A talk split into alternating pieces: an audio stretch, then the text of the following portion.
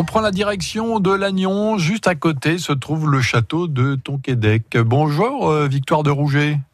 Bonjour Gaël, bonjour à tous. J'allais dire bonsoir, mais bon.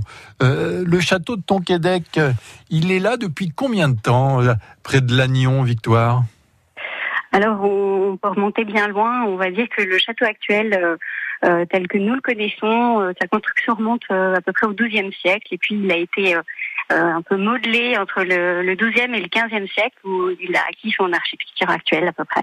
Ce qui en fait donc un des plus vieux euh, châteaux encore debout de l'époque médiévale, en, en Bretagne c'est sûr, et peut-être en France Oui, tout à fait. Et puis d'autant plus qu'il a, avec ses 11 tours, a priori, il serait le, peut-être la deuxième plus grande forteresse après euh, Fougères. Donc effectivement, c'est très impressionnant de, de l'avoir encore comme témoin de l'histoire, de l'architecture militaire de Bretagne aussi. Alors vous venez d'arriver, mais euh, en fait, ce, n'est pas une découverte pour vous. Vous connaissez très bien ce château de Tonquédec. Euh, quand vous étiez gamine, vous, vous y veniez pour, pour y jouer, pour passer des vacances aussi.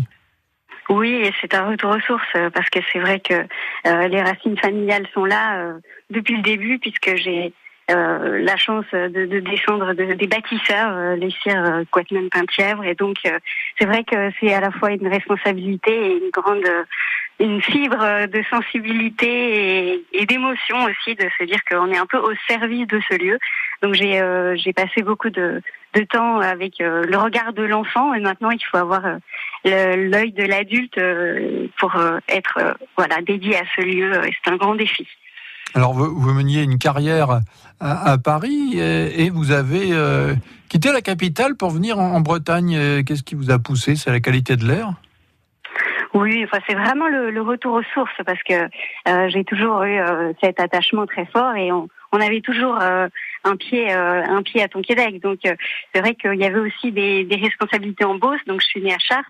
Après, la vie euh, étudiante et professionnelle m'a amenée à Paris, mais euh, j'étais dans des métiers aussi où je voyageais beaucoup, donc c'était un peu comme euh, un port d'attache aussi, mais toujours avec un, un, rayonnement assez ouvert et, et toujours le fait de revenir dans notre Trégor si bah, viscéralement important et, et voilà. Donc c'est vrai que le retour a été naturel.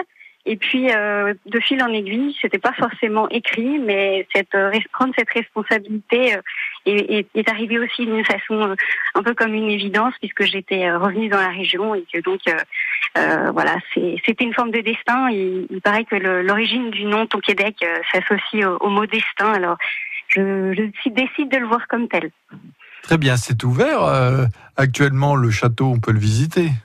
Absolument, il est ouvert depuis le 1er avril. Tous les ans, on ouvre le 1er avril.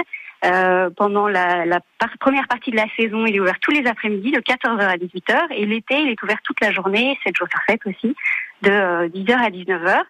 Et puis il y a des animations médiévales euh, un week-end par mois. Donc là, on en a eu à l'Ascension et c'était magnifique.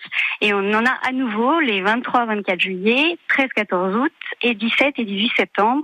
Donc c'est animé par l'association médiévale de Tonquédec qui est formidable, euh, composé de, de, passionnés qui partagent de façon très euh, généreuse euh, leur connaissance et leur passion du, du Moyen Âge. Donc ça plaît beaucoup et ça donne une, une, belle vie aussi au château. On aura l'occasion évidemment d'en reparler. Merci Victoire de Rouget au château de Tonquédec. À bientôt. À très bientôt. Merci Gaël. Au revoir. Au revoir.